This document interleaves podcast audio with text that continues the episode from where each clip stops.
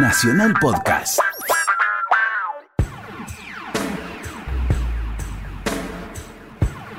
Nacional se puede permitir algunos gustos, entre ellos juntar a Héctor Larrea y Bobby Flores para ponerle música a la noche. Estás escuchando Mirá lo que te traje.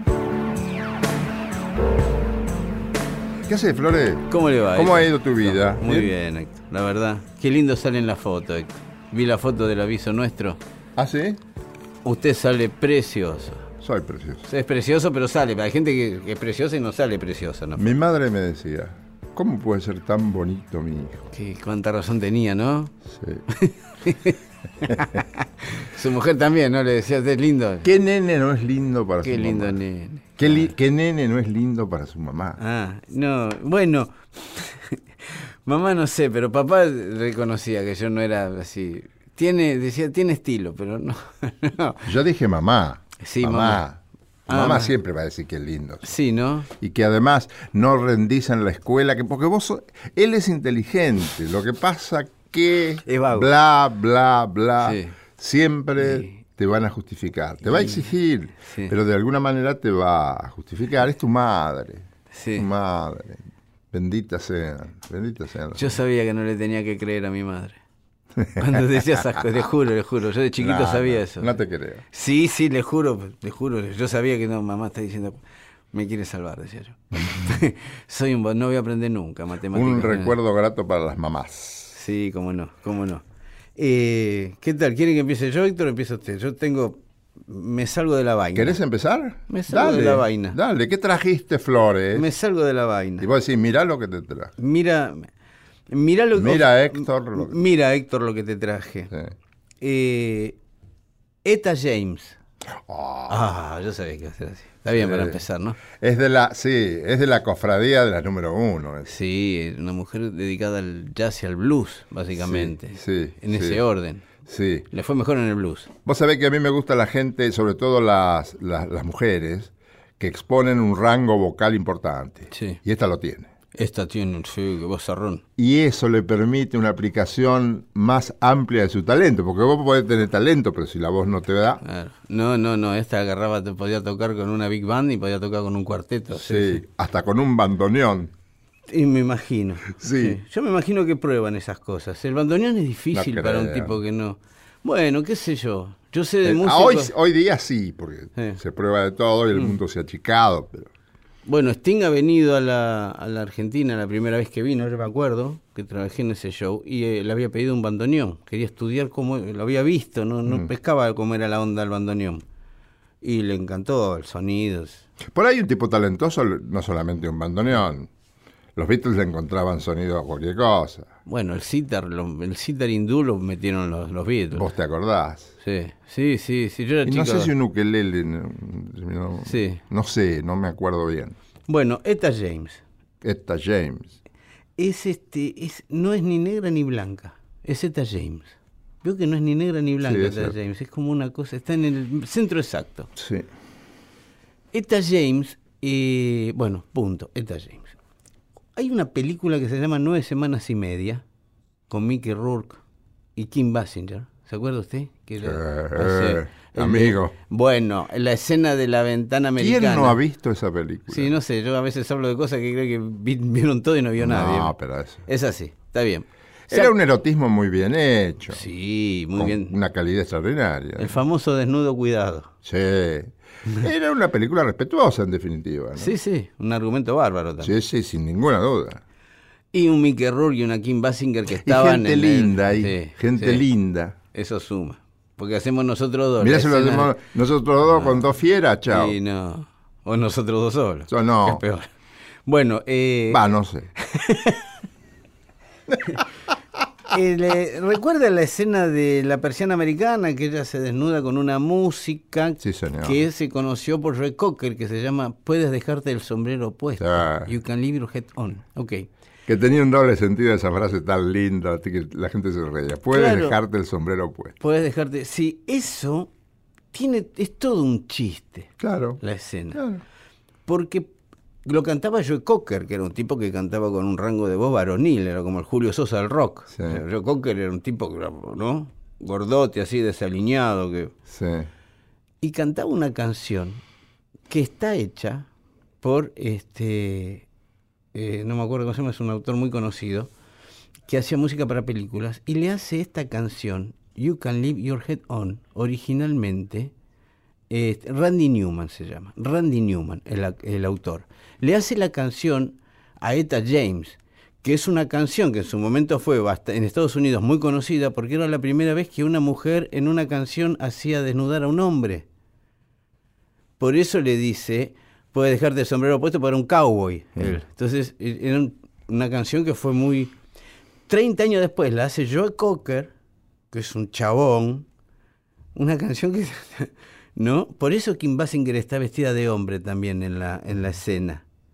Es todo un chiste muy americano. Y la canción original se la escribieron a Etta James, que la hizo muy Qué famosa. historia interesante, yo no la conocía. Claro, ella está vestida de hombre, porque en la realidad la canción está hablando un hombre, y que Joe Cocker le cante a un hombre para que se desnude, era todo, Sí. todo era muy gracioso. Sí, sí.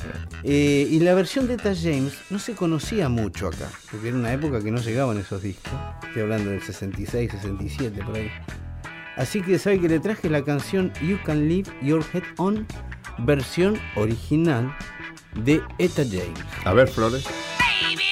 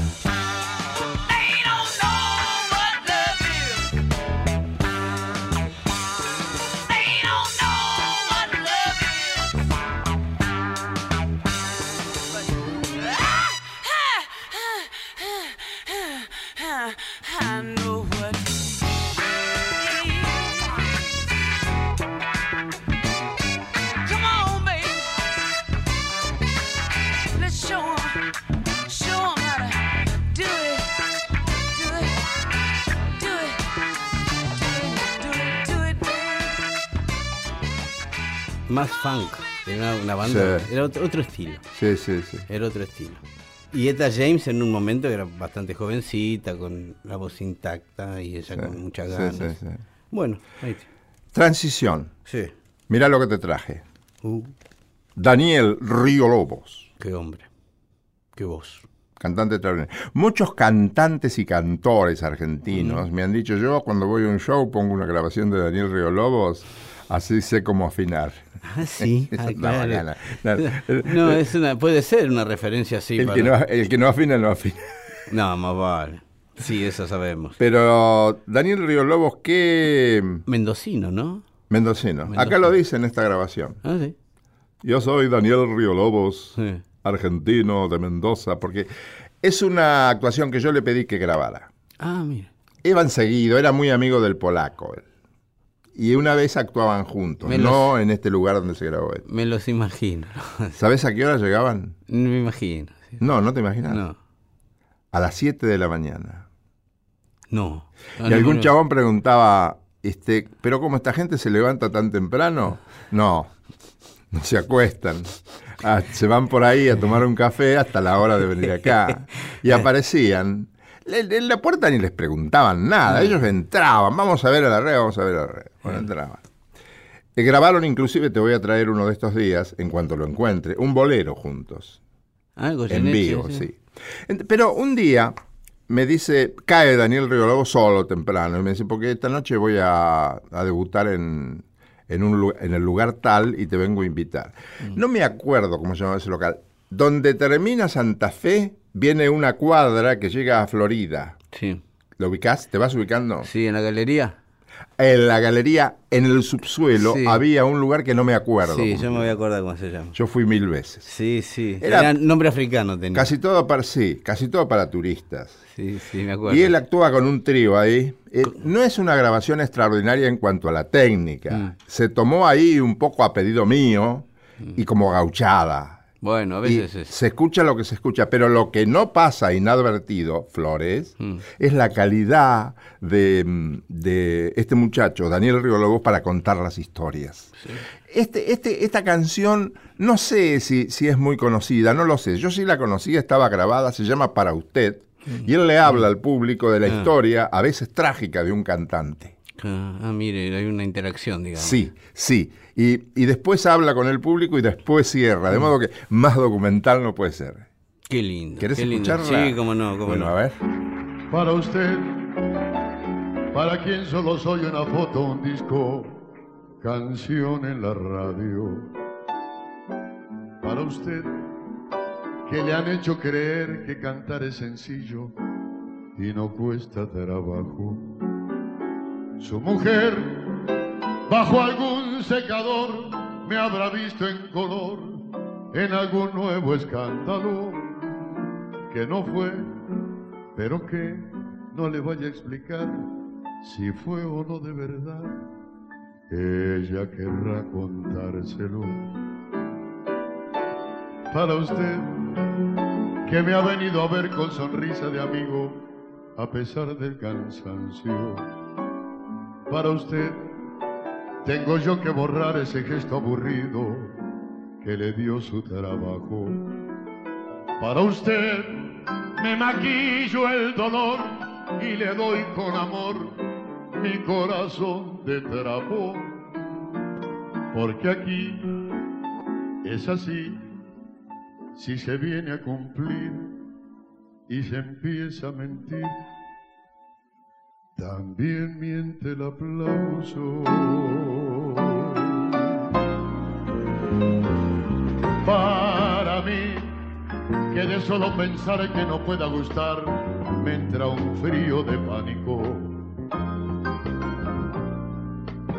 Para mí, que sé bien lo que soy y en el sitio que estoy, ahora empiezo a dudarlo.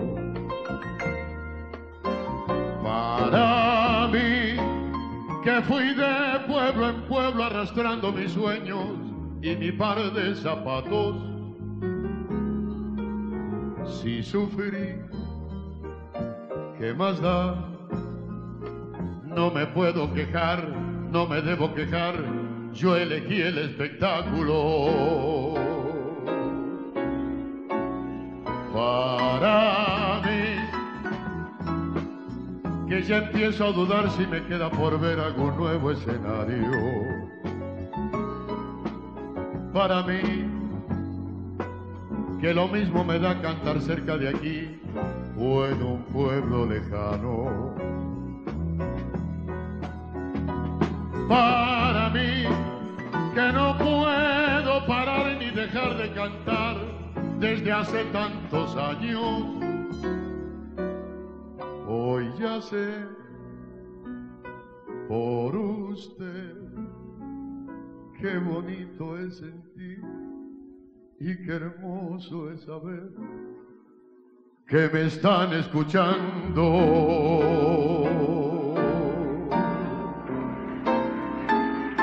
Buenas noches, señoras y señores. Gracias por su presencia. Mi nombre es Daniel Río Lobos. Soy de Mendoza, Argentina. Gracias por su presencia. Quiero presentar a mis extraordinarios músicos que me acompañan. Jorge Kenny al piano. Jorge Padín en la batería. Y mi hermano Mojarra en el bajo.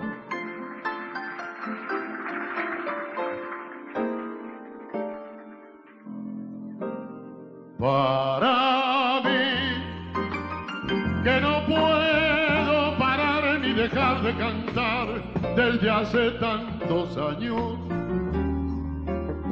Hoy sé, por usted, qué bonito es sentir y qué hermoso es saber que me están escuchando.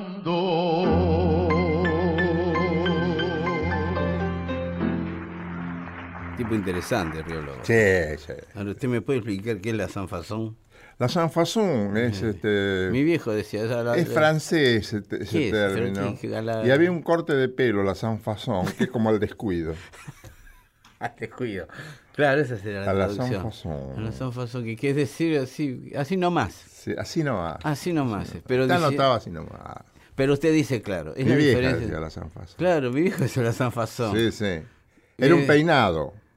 Claro, mi hijo me acuerdo un día lavé el auto y me dijo, ¿qué lo lavaste? La sanfazón el auto. Sí. Y eran- Así nomás. así nomás lo lavaste. Como salga.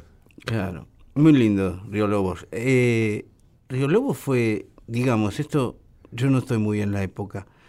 Era una época que los boleristas salían de todos lados, ¿no? Sí, sí. O sea, no sí. era... Era muy bueno. Él, él desarrolló su carrera, la parte más importante de su carrera en México.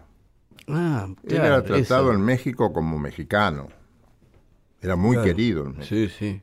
Y muchos artistas hacían su base en México, después algunos la hicieron en Miami, porque desde allí, haciendo base allí, se podían conectar con, con distintos lugares de los países de habla hispana que estaban Claro. en derredor. Sí, sí, sí. sí. Latinoamérica, eso los relacionaba, México los relacionaba con España.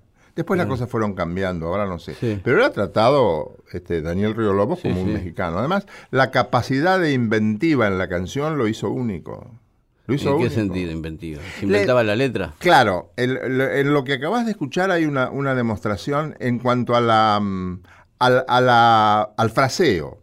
El fraseo es la esencia de la canción, en cualquier género. María Graña me lo decía en relación al tango, pero Sinatra es Sinatra Sí. por la personalidad y la autenticidad y unicidad del fraseo.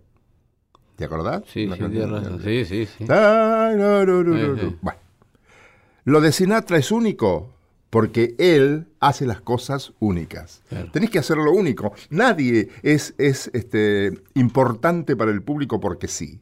Algo hay. Mm. Algo tiene que haber. A menos que la inteligencia del público se degrade, se degrade demasiado, pero no, nunca va a suceder No, eso. no, siempre- nunca va a suceder Siempre eso. va a haber uno que aviva a los demás. Claro, entonces, el, em, parece ser que la intuición de estos artistas le dice cómo tiene que ir compaginando las frases. Goyeneche me confesó, em, Río Lobos me confesó alguna vez que ellos no lo preparan eso.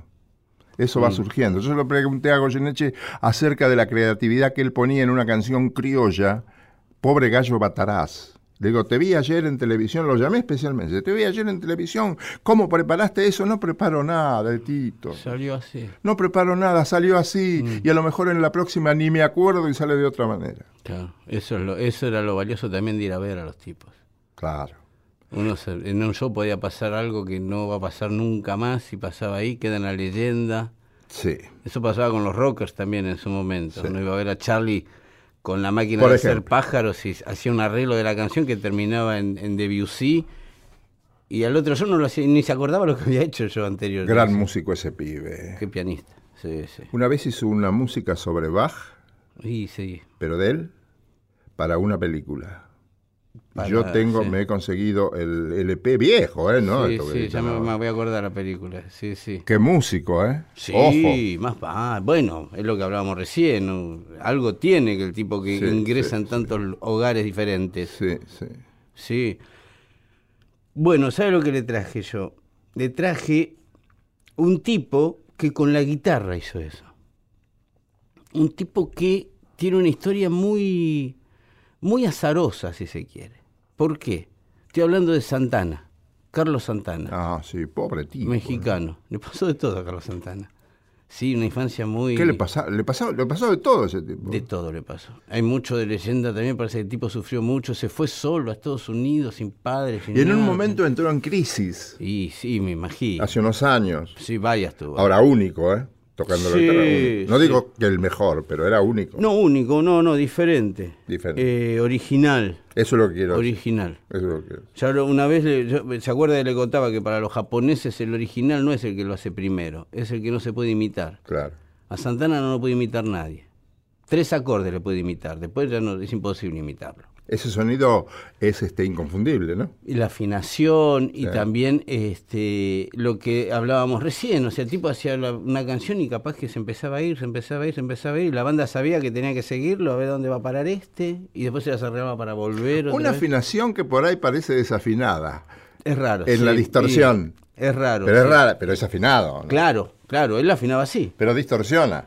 Sí, sí, sí, y aparte, este, el tipo armaba bandas con una selección de percusionistas que eran donde más tardaba. Yo hablé con Santana una vez, dos veces hablé con Santana. Le daba más trabajo. El la línea de percusión Eh, claro. para él era tan básica claro. y era tan fundamental.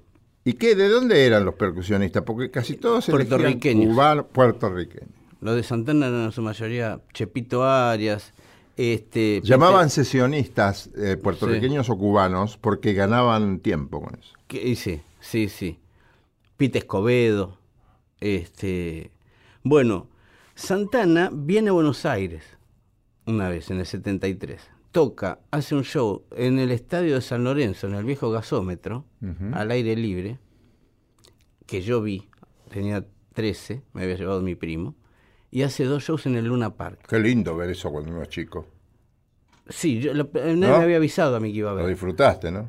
Sí, de- lo- es algo que me quedó, que con el tiempo me di cuenta dónde había estado. Sí, claro. En ese momento yo me habían puesto al costado, yo veía a Chepito Arias nada más, que tocaba la timbaleta y había entrado enojado con Santana, se había puesto una cinta adhesiva en la boca, porque diciendo Santana no me deja cantar. Qué personaje. Sí, entonces, divino, divino. Santana hace un disco, eh, hace dos buenos discos, los primeros discos son excelentes, ¿no? Santana llega a Gustock, ya le conté la historia de Gustock. Ah, fue a Woodstock. Claro, Santana debuta en Gustock. Santana Ah, no era sabía. el número del Fillmore East, que era el, el local que tenía Graham, que era uno de los que hizo... el- Ajá. Cuando se, el festival se cae el primer día y lo tienen que retomar al segundo, se había ido Bob Dylan, se había ido Johnny Mitchell, que estaban anunciados y no tocaron al final. Entonces en un momento parece que este Bill Graham dice, no, yo tengo una banda que está tocando en el local que son buenos, van a servir. Y ahí lo llama Santana, que la gente no sabía ni quiénes eran. Si usted ve la película, se da cuenta que cuando está Santana la gente mira y dice, ¿estos se van a quedar acá? ¿Estos monos acá arriba? y los tipos largan con una sesión de 20 minutos que los acostaron a todos, ¿no? Sonido nuevo, ellos en- con un, me imagino la excitación de estar ante 500.000 personas que venían tocando an- para 80 o 90 personas los tipos, ¿no? Ahí graban el primer disco, hacen el segundo, y el tercero era el momento en donde todos dijeron, bueno, a ver qué hace este ahora que se le acabó la cuerda. Hasta ahora venía bien, pero... En el tercero le da la producción del disco a su baterista, Mick Sheriff se llama. En ese entonces de 21 años, ¿sí? Mick Sheriff. Que sabe quién era, era el pibe de Lassie. El niño de Lassie, el, que filmó de- Lassie. el pibito de la serie Lassie era el baterista Santana. Lassie lo hizo cuando tenía 9 años, 10 años. Sí, Ya estaba en el ambiente el pibe. Ese- y sí, ese pibe algo tenía, sí, Sí. sí. Y hacen un disco que se llama Caravanserai, que es un disco completamente diferente de lo que venían haciendo. Acá se metieron con unas armonías largas, temas largos, instrumentales, sin estribillos, con una búsqueda, hacen un tema de Jobim, hacen Flor de Piedra de Jobim en ese disco. Eh, ese es el disco que vinieron a presentar a la Argentina. ¿sí? De ese disco hay una canción que se llama La canción del viento, Song of the Wind, que es un tour de force de Santana.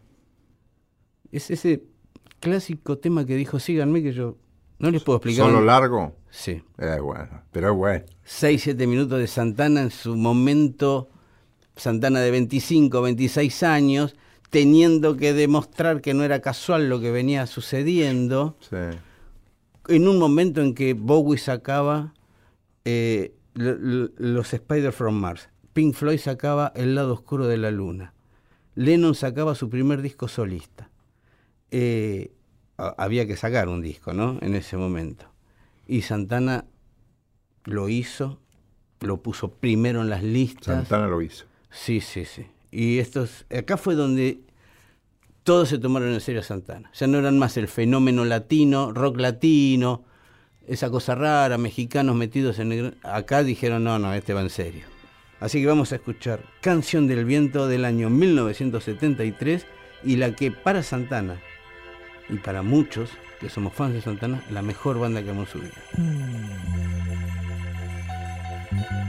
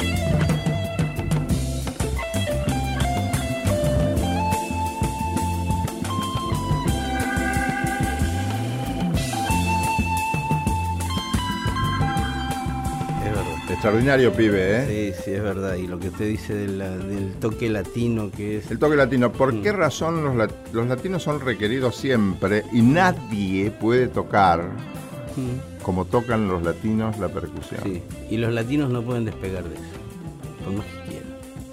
¿Qué- qué- le, le puedo contar algo de mí? Pero claro, Estaba pasando música. vos sos nacido en Puerto Rico y tocabas percusión. Como decía Chabela Varga, que los mexicanos podemos nacer en cualquier lado. es dijo. un collar de sorpresa. Los mexicanos podemos hacer cualquier cosa. Bueno, Vos tocabas, hacías percusión. no, no, no. Estaba pasando música en un local que se llamaba el Easy Bar en Nueva York. Y era una audiencia que eran Eh, obviamente era una audiencia de ahí, de, de parroquianos del lugar, ¿no? Eh, en la avenida 1 y la calle Saint Marx. ¿Sí? ¿Mm?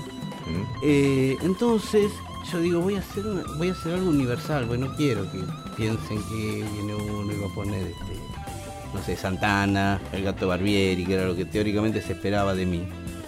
O de un tipo latino que estuviera ahí pasando música. Y entonces hice, me, me preocupé en hacer un set muy, muy ecuménico, muy internacional si se quiere, ¿no? Y Paso música hay 40 minutos, termino, sube un japonés que estaba atrás mío, me bajo y me voy a la barra. Y se me acercan un par, como siempre, preguntaré esto, lo otro. Y uno me dice, me gusta mucho, ¿sabes qué? Lo mejor que tenés, ese toque latino que tenés. Yo medio me ofendí, digo, es eso, sordo, no me escuchó y todo. Y después con el tiempo vi el set que había hecho y todos tenían la percusión adelante. Ajá. Había elegido un tema de los Doobie Brothers, que era un largo tren en marcha, podía haber elegido otros 40, pero eligió el que tenía la percusión adelante. Claro, eso caracteriza cierta latinidad. Sí, Sí, sí. claro. Había elegido uno de voces Cax y había elegido uno que tenía la percusión adelante. Ese es el toque, claro. Y uno no puede zafar. propósito. Por más que uno quiera, no puede zafar de eso. No. Ahí me dejé de pelear con eso. Dije, Está bueno, bien. que sabe. Sí, sí. Y Santana tenía eso, que capaz que hacía un tema de, de, no sé, con un, con un músico, con músico de John Coltrane que lo ha hecho, o con John Lee Hooker. Y es Santana siempre. No puede dejar de ser eso.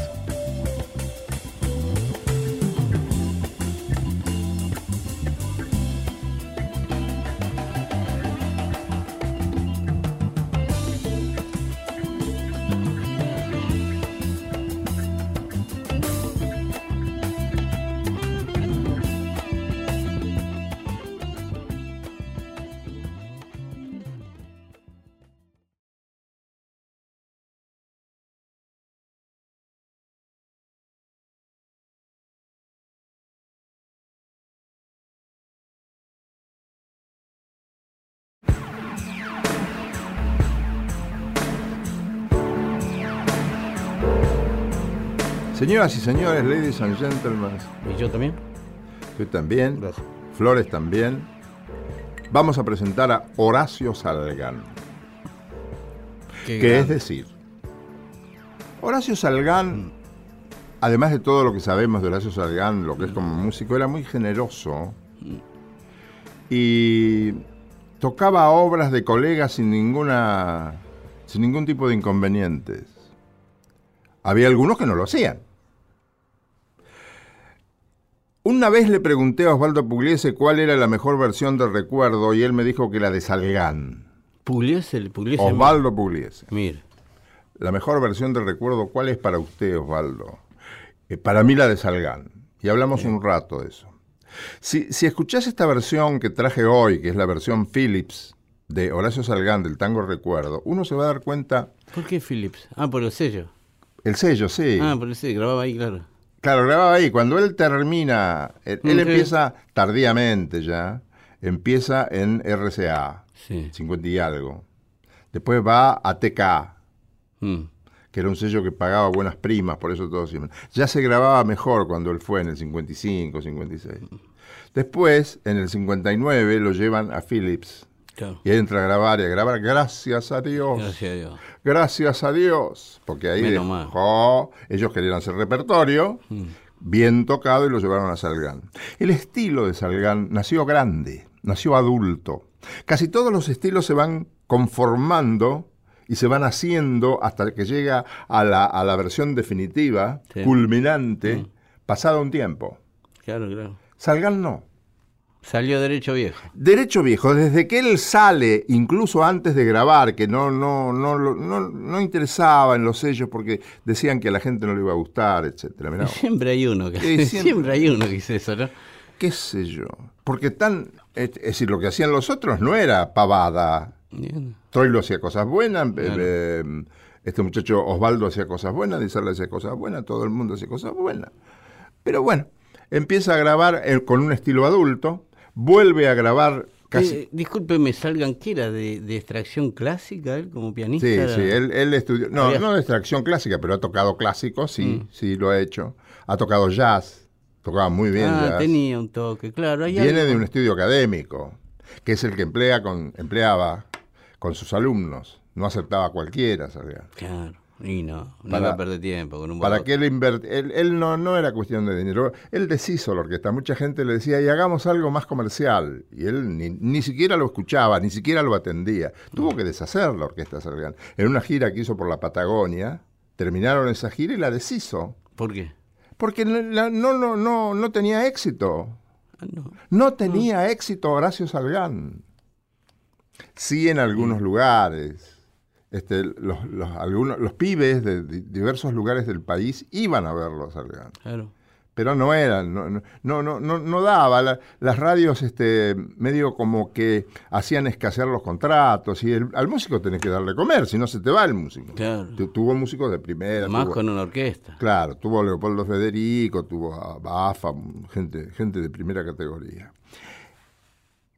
Versiones iguales, pero con mejor sonido y con la inclusión de Delío, que había hecho ya en, en RCA sin Delío en la década del, del 50, principio de la década del 50, los hace a fines de la década del 50, a principio del, del 60 Sí. en Philips. Ah, La misma versión, el mismo arreglo exactamente, pero con otra fuerza emotiva, enérgica, espiritual. se nota eso. Se nota. Se nota eso. Claro que se Claro. nota. Sí. Y vas a escuchar conversaciones entre cuerdas y piano, Mm. bandoneones y cuerda, tomando la melodía original del tango. Ahí Mm. está la gran creatividad de Salgan.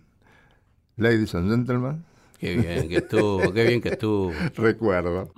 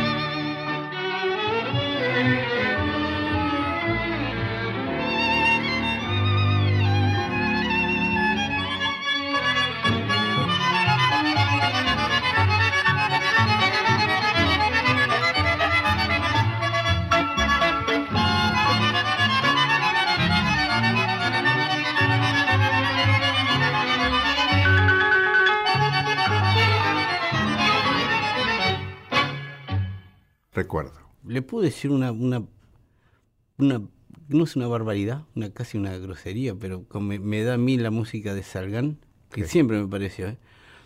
La música de Salgán comparado con otros contemporáneos de él, que conozco yo, ¿no? Es la misma diferencia que la empanada cortada a cuchillo o la empanada hecha con carne picada. Era diferente. Son gustos, ¿no? Pero son diferentes. pero son todos diferentes. tenían, todos los grandes tenían genialidades. Claro, ¿Por qué? Porque ¿qué hace el, el músico? ¿Por qué el músico grande es grande? Porque define un estilo. porque define un estilo. Sí, sí, totalmente de acuerdo, claro. Y ese estilo es valioso, es valiosísimo, es su, su personalidad y una gran penetración. Claro. Y no lo tiene que perder. Y no, pero como llegan, los grandes llegan precisamente porque son inteligentes y talentosos Sí. y conservan todo. Porque me refiero que alguna vez se encontró con ese tipo que le dijo, lo tuyo no va a funcionar. Y sí, Porque le habrá pasado y a, sí, a todos. y, sí, y claro. Y hay que saltar ese Y después no obstáculo. le aceptaban a Rivera porque decía que tenía voz muy gruesa. ¿Y de lío cómo llega Salgan?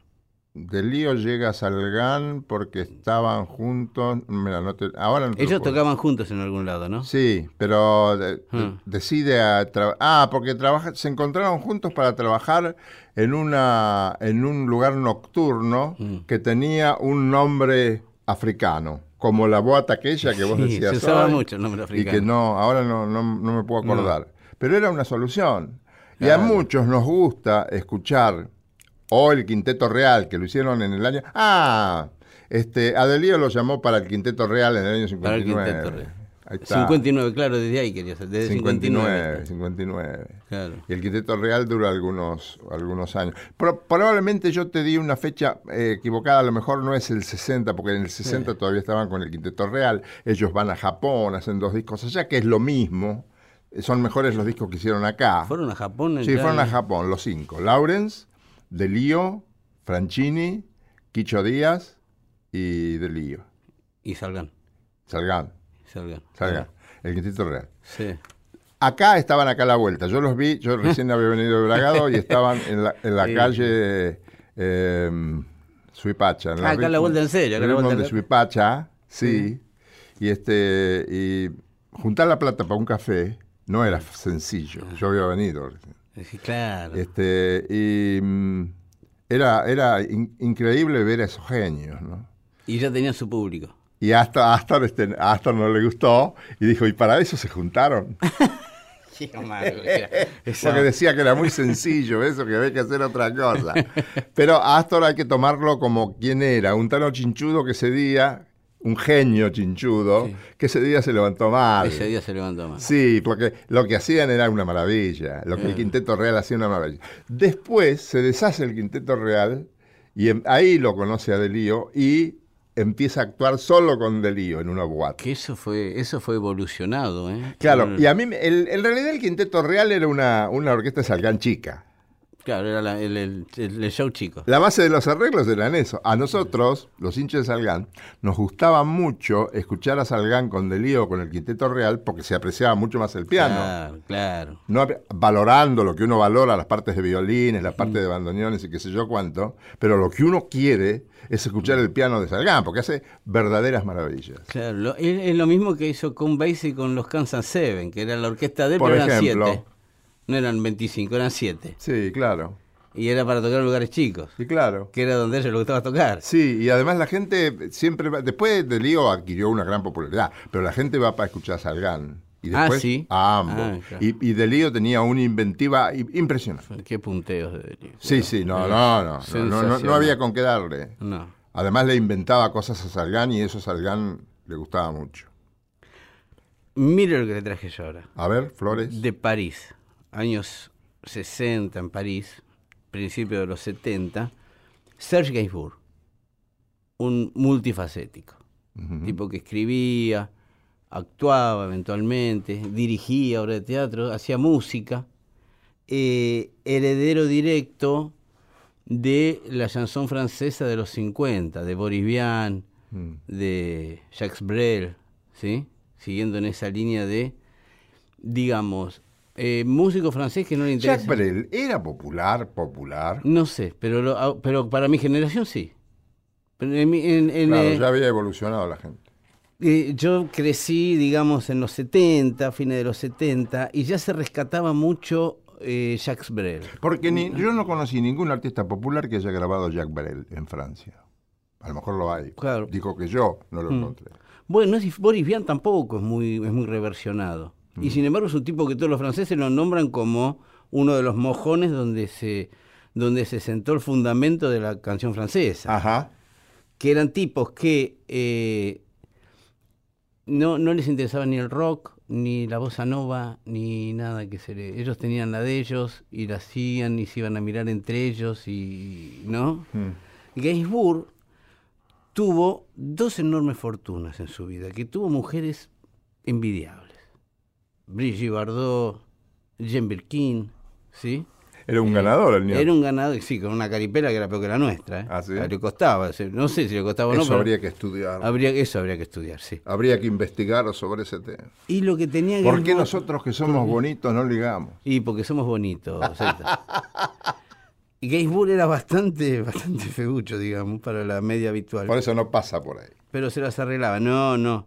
Y también lo, lo, lo otro que le sumó a su, a su musicalidad fue que estaba muy vinculado al cine y en esos momentos a la televisión, que estaba en plena evolución, ¿no? Con lo cual el tipo se estaba se, se vinculaba con otros artistas de otra de otra este, extracción, ¿sí? Un Vadim, mismo Brigitte Bardot, Carlo Ponti, el marido de Sofía Loren, que era muy amigote de él, muy parrandero los dos. Y Gainsbourg tenía... ¿Ponte parrandero? y, Ah, no sabía. y, y bueno, y si no eran parranderos ellos, con, Sí, la claro. verdad que tenían posibilidades, Sí. guita y posibilidades. Sí. Bueno, eh, cuestión que Gainsbourg hacía canciones que para la época, para la, para la sociedad francesa estaban medio mal vistas, porque el tipo hablaba de temas que no eran muy, muy de tocarse en, la- en las canciones, ¿no? Llegó a, a hacer un disco hablando del incesto, de una supuesta relación incestuosa, de, ni a favor ni en contra, la contaba, ¿no? El tipo. Que eran cosas que... la Pero para la que- época no era habitual. no, no, no. Y esta canción que vamos a escuchar, ahora eh, han salido muchos discos reversionando canciones de Gainsbourg, que se ha metido con el reggae también. Usted sabe que Bob Marley lo quiso matar a Gainsbourg. Bob? Marley, sí. Porque- ¿Literalmente? Sí. Son todos locos. Dice, no, no, la historia cuenta, no la historia oficial, pero la historia que se cuenta es que el señor Bob Marley fue a buscar unos jamaiquinos locos, le dijeron, denle más a ese porque se... ¿Por qué? Usted se estaba preguntando por qué. ¿Qué le pasaba a Marley con Gainsbourg? Sí. Gainsbourg se había seducido mucho con el sonido del reggae, que era algo muy nuevo, era muy... Y en Francia se puso muy de moda Bob Marley, ¿no? Porque hizo una gira muy famosa, tocó en el Olimpia de París como 10 noches seguidas, un escándalo. Y pasa, se va Bob Marley, y Gainsbourg dice, yo quiero hacer un disco de reggae, pero yo no sé mucho de reggae, así que, ¿por qué no llaman algunos músicos de Marley? Los músicos de Marley estaban todos de gira con Marley, menos las coristas. Una de las coristas era Rita Marley, la mujer de Bob Marley. Ajá. Entonces la contratan a Rita Marley para que vaya a hacer los coros de un disco de Gainsbourg, donde hace un disco de reggae. Y cuentan las malas lenguas que terminaban las sesiones y se, iban a cenar, Gainsbourg y, y Rita. Que Rita en ese momento estaba fenómena. Mm, Y, y era Gainsbourg, no era Héctor Larrea, no era Bobby Flores que se va a comer con ella, era Sí, que sí. era un tiburón. Y se empezó a correr la bola en París, que parece que Gainsbourg anda mucho con la mujer de Marley. Anda, y le llegó a oídos a Marley esto, que no le gustó nada. Y parece que la fue a buscar a ella, ella no se quería volver, quería terminar el disco, botó una discusión familiar y, que, y parece que se calentó tanto que nos mandó a buscar a Gainsbourg y dijo, "Ah, peguen un par de cuchillazos a ese. Ah, sí. Y sí, sí, sí. Bueno, Gainsbourg, vamos a escucharlo haciendo una canción que se llama He venido a decirte que me voy. Una frase que a quien no ha usado alguna Ah, es vez. una gentileza. Hay tipos que se despiden por teléfono. Bueno, porque Gainsbourg era un caballero, o sea, de- eh, sí, sí, perdona, ¿qué haces acá? No, vine a decirte que me voy. Que era como ya sentar un, el fin, decretar el final, acá no hay, no hay negociación, no hay nada, acá me voy. Que es una canción que no es romántica exactamente. Es Bueno, ahí tiene. Gainsbourg solo viene a decirte que me voy. Je suis venu te dire que je m'en vais. Et tes larmes n'y pourront rien changer. Comme dit si bien Verlaine, au vent mauvais. Je suis venu te dire que je m'en vais. Tu te souviens des jours anciens et tu pleures.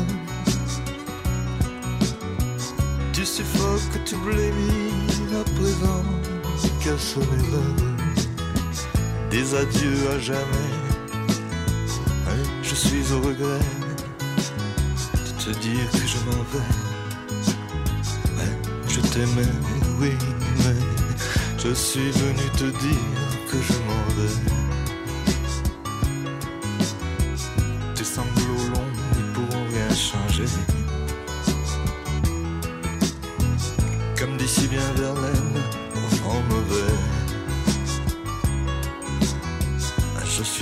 te dire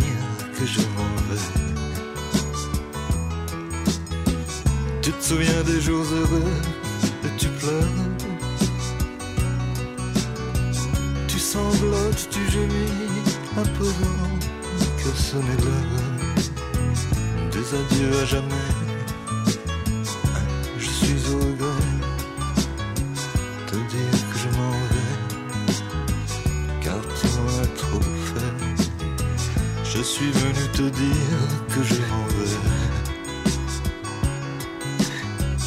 Et tes larmes pourront rien changer. Comme dit si bien Verlaine, au vent mauvais.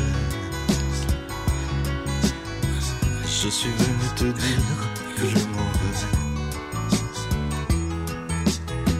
Tu te souviens des jours anciens où tu pleures?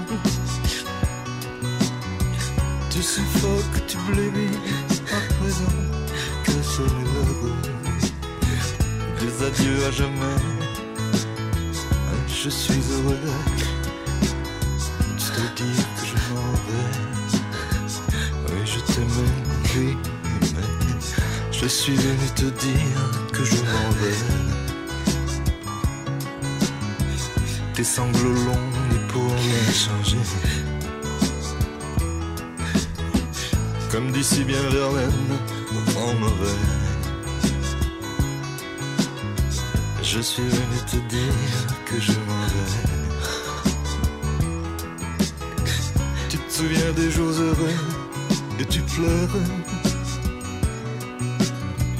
Tu sanglotes, tu gémis à présent. Qu'à sonner l'heure des adieux à jamais. Oui, je suis au regret. Mirá lo que te traje, canciones seleccionadas por Héctor Larrea y Bobby Flores.